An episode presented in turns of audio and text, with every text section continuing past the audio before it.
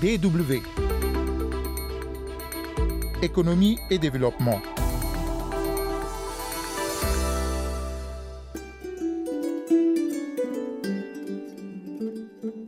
Le coton, un important secteur économique, mais au potentiel toujours sous-exploité en Afrique. L'or blanc procure certes des revenus à des milliers de paysans et leurs familles à travers le continent, mais les pays ne transforment localement que très peu, ou même presque pas, leur production de fibres. Ils ne valorisent pas non plus suffisamment les coproduits de la graine. Un véritable manque à gagner pour la création de valeur ajoutée et d'emplois. Illustration au Togo, où les acteurs prennent tout de même conscience de la situation et envisagent de renverser la tendance. C'est également un défi pour le leader africain actuel de la production cotonnière, le Bénin, qui surplante pour la deuxième année consécutive le Mali et le Burkina Faso, ambitionne de dépasser désormais le volume de 714 000 tonnes de coton produit pour commercialiser les prochaines années un million de tonnes. Quid de la transformation locale de la fibre? On en parle dans la seconde partie de ce magazine. Économie et développement, c'est Rodrigue Guézodia au micro. Bienvenue à toutes et à tous.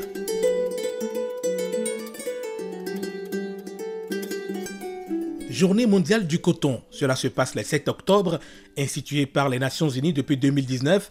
C'est donc la deuxième fois que l'or blanc est célébré à la demande du groupe africain de négociation à l'Organisation mondiale du commerce, dénommé Groupe Coton 4, constitué du Bénin, du Burkina Faso, du Mali et du Tchad. C'est aussi l'occasion de réfléchir sur l'avenir de la filière et surtout les problèmes liés à la transformation locale des fibres et des graines. Une journée qui coïncide d'ailleurs avec les manifestations en Afrique de l'Ouest du mois du consommant local. La filière cotonnière est à l'origine d'une part très importante des recettes d'exportation de la plupart de ces pays, comme d'ailleurs au Togo, où elle contribue selon les années entre 30 et 40 des recettes en fonction du niveau de production.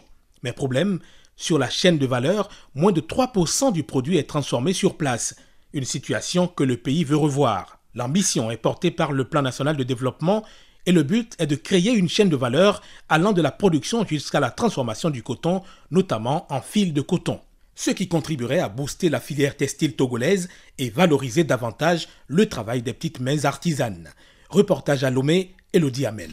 Maintenant, de l'autre côté, c'est la machine qui fait le lourd. La trentaine, Catherine Agouvi est une tisserande, un métier qu'elle exerce par passion. Depuis plusieurs années déjà, cette jeune entrepreneur s'investit pour faire aimer le pain tissé aux Togolais. Pour apporter sa touche personnelle, elle s'est tournée vers les entreprises. J'aime beaucoup m'habiller en pain tissé. Ça m'a donné des idées. Pourquoi j'ai pensé aux entreprises? Parce que je vois que les entreprises utilisent souvent les tricots pour leur communication. Et ces tricots-là, c'est venu de la Chine. Pourquoi ne pas valoriser quelque chose qui est naturel pour pouvoir booster leur communication? Là, j'ai commencé par faire des personnalisés entreprises. Donc, on fait un polo avec des pagnes tissées personnalisées. Les clients vont voir que c'est différent de l'ordinaire. Nous avons eu plusieurs entreprises qui nous ont fait confiance et ils ont vu que leur clientèle a commencé par augmenter. Le pagne tissé est confectionné à partir des fils de coton. Ces fils, assemblés et tissés, permettent d'obtenir de longues bandelettes qui, cousues les unes aux autres, donnent le pagne en lui-même. Très utilisé dans les cérémonies traditionnelles pour son caractère identitaire, le pagne tissé est cependant moins présent dans le quotidien des Togolais, ce que déplore la styliste Chris de Mince. Il reste encore à faire. Dans, nos grands mariages, par exemple, on doit pouvoir faire nos robes de mariée en pagne tissé, ce qu'on ne fait pas encore. Dans nos grandes sorties, on doit pouvoir sortir en, en pagne tissée. On préfère euh, les, tissus qui viennent de l'Occident, on préfère le taffetas, la soie et, autres. Le pagne tissé doit arriver à, un stade où tout le monde doit en vouloir pour aller partout. Nous sommes euh, en train de faire ce travail-là. On n'est pas encore arrivé, mais j'espère que d'ici là, on y arrivera. Si les Togolais ont tant de mal à porter le pan tissé par des artisans locaux, c'est tout simplement à cause de son coût élevé. Comme l'explique Catherine Agouvi, Que ce soit la matière première ou le matériel pour la confection, tout est importé. On utilise le coton du, du Burkina Faso. C'est produit au Burkina Faso, transformé au Burkina Faso. Nous avons du coton togolais, mais on n'a pas de matière première. On ne transforme pas au Togo, ce qui fait que nos, nos pagnes sont un peu chères. Au Togo, il n'existe effectivement pas de transformation concrète du coton, même si le pays est un producteur de l'or blanc. La dernière campagne affichait une production de 116 000 tonnes de coton graine. Ce coton est égrené pour obtenir de la fibre. Vendue sous forme de balles, elle est essentiellement destinée à l'exportation. La graine de coton, elle, est transformée pour la fabrication de l'huile de coton destinée à la consommation. Sur la chaîne de valeur, le Togo pourrait aller au-delà et amorcer une véritable transformation de son coton pour se positionner sur le marché du textile africain, selon l'économiste Wonran Osadifo. Dans la CDAO, on est dans une euh, zone de libre-échange et donc euh, il y a des facilités d'importation des intrants, surtout que le coton, euh, c'est un produit originaire hein, puisque c'est cultivé ici. Donc fort de cela, on peut toujours euh, voir euh, comment est-ce que on peut créer cette chaîne de valeur là pour le coton. Donc du coton jusqu'au euh, vêtements issus du coton. Donc vous voyez que sur toute la chaîne, ça va créer beaucoup de richesses.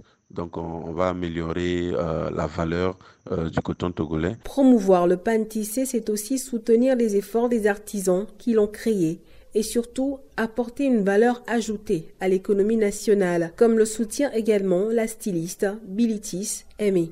C'est originel, c'est vraiment un patrimoine. Donc c'est les petites mains qui le font. Mais en plus, si on le met en valeur bien, ça peut être un apport économique de grande valeur pour les petites économies, pour les mamans. Et, ça soutient vraiment euh, l'économie d'une nation. Dans le cadre de son plan national de développement, l'État togolais a engagé des transformations dans la filière coton. Le but est de la doter d'une chaîne de valeur allant de la production jusqu'à la transformation en produits finis ou semi-finis à consommation directe ou intermédiaire. Pour ce faire, l'État compte s'appuyer sur des partenaires stratégiques et financiers, mais surtout sur les acteurs de la filière qui devront accroître leur productivité. Elodie Amenalomé pour la Deutsche Welle.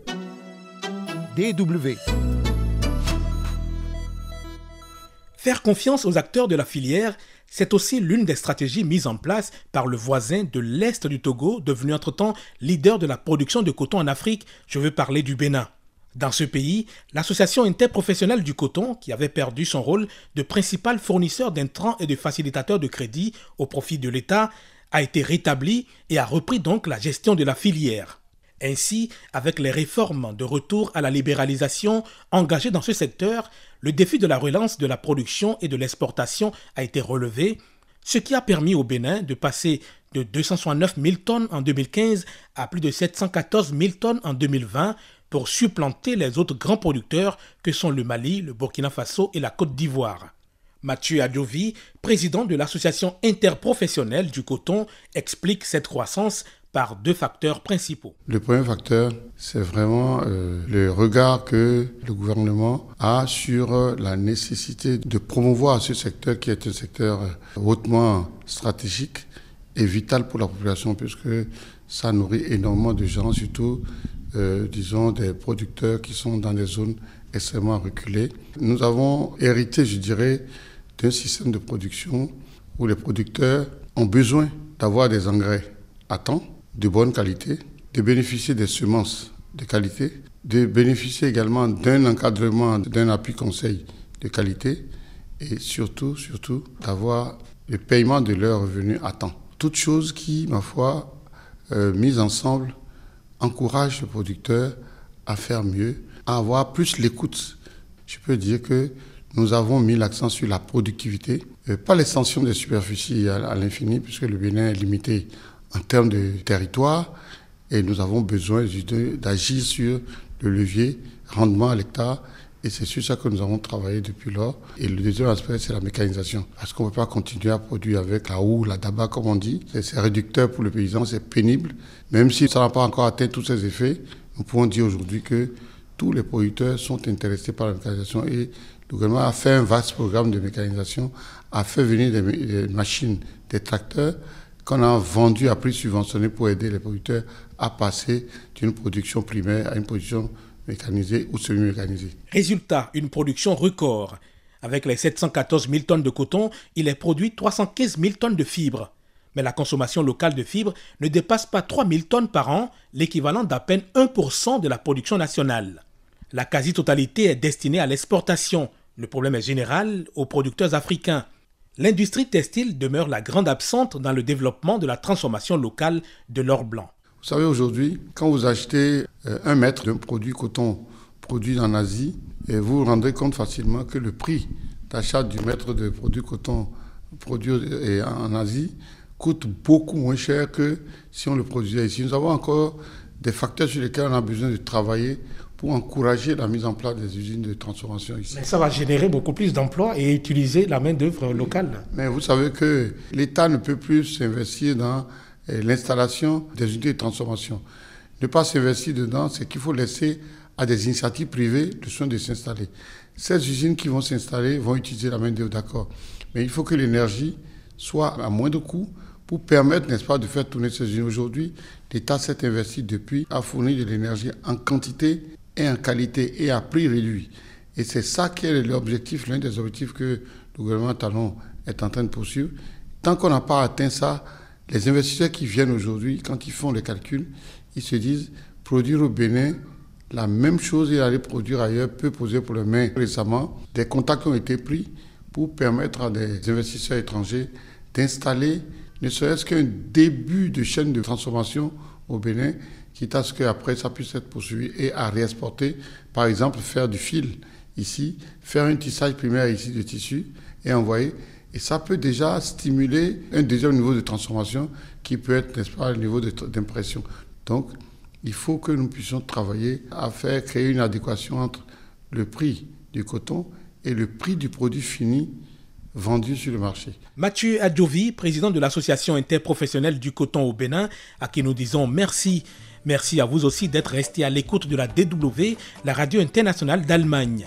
Ce sera tout pour aujourd'hui. Je vous retrouve la semaine prochaine pour un nouveau numéro du magazine Économie et Développement. Prenez soin de vous et à bientôt.